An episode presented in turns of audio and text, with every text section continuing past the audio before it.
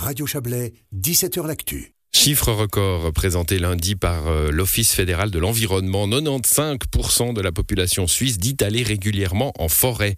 C'est l'enseignement majeur d'une étude menée tous les 10 ans environ qui analyse la relation que la population entretient avec la forêt. S'il y a des soucis sur la santé des forêts et que la forte fréquentation humaine crée parfois des tensions, les Suisses ne cachent pas leur affection profonde pour les espaces boisés.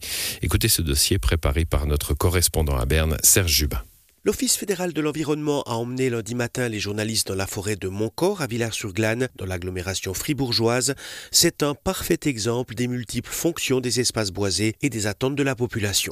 Pour la troisième fois depuis 1997, en gros tous les dix ans, l'OFEV mène une enquête sur la relation population-forêt pour adapter, si besoin, la stratégie de gestion forestière des pouvoirs publics. Alors que retenir de cette étude?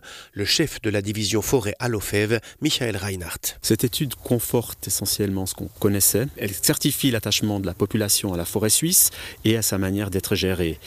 Elle montre peut-être un peu plus clairement qu'auparavant à quel point la population suisse tient à la forêt en tant qu'espace, en tant qu'habitat pour la faune et la flore.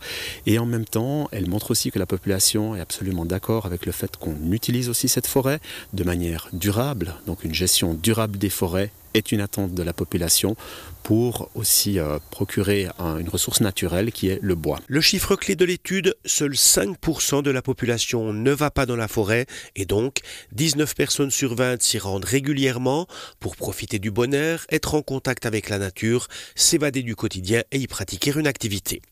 Parmi les changements constatés par rapport à l'étude de 2010, la part de visiteurs de la forêt qui regrettent de se sentir dérangés en forêt, cette part augmente. C'était à peine un quart il y a dix ans, c'est plus de la moitié désormais.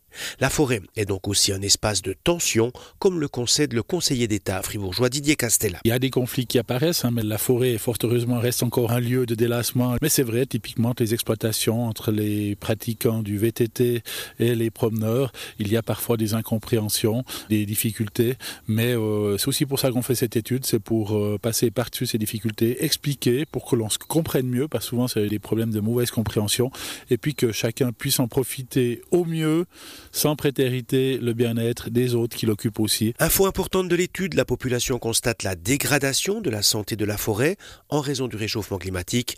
Michael Reinhardt. La population perçoit maintenant vraiment les impacts de ce réchauffement climatique, que ce soit un changement en termes euh, des trends ou un peu ce qu'on dit les effets de les extrêmes qui arrivent plus souvent et qui ont marqué le paysage forestier.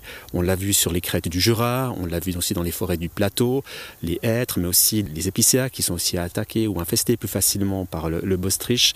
Ces images ont frappé la population et ça ressort très clairement de cette étude en 2020 par rapport à 2010. Considérée comme la deuxième maison de la population, la forêt suisse qui occupe près d'un tiers du territoire est-elle en danger? Michael Reinhardt. La forêt suisse, elle est là, elle sera aussi là à l'avenir, mais elle est sous pression. Le réchauffement climatique, des euh, émissions de différents facteurs chimiques aussi, par la pollution atmosphérique, des gens qui s'y rendent de manière de plus en plus fréquente. Oui, on a un grand écart à faire ici, c'est pas la quadrature du cercle à faire, mais on est effectivement sur le bon chemin avec notre politique fédérale, notre politique forestière, on a beaucoup d'outils et beaucoup de mesures qui réussissent à faire justement ce grand écart. Une réponse un peu à l'image de la présentation faite lundi matin dans la forêt fribourgeoise. Grand sourire pour saluer le parfait amour filé entre la population et la forêt, mais aussi des inquiétudes face aux effets néfastes du réchauffement climatique. Un dossier de Serge Jubin.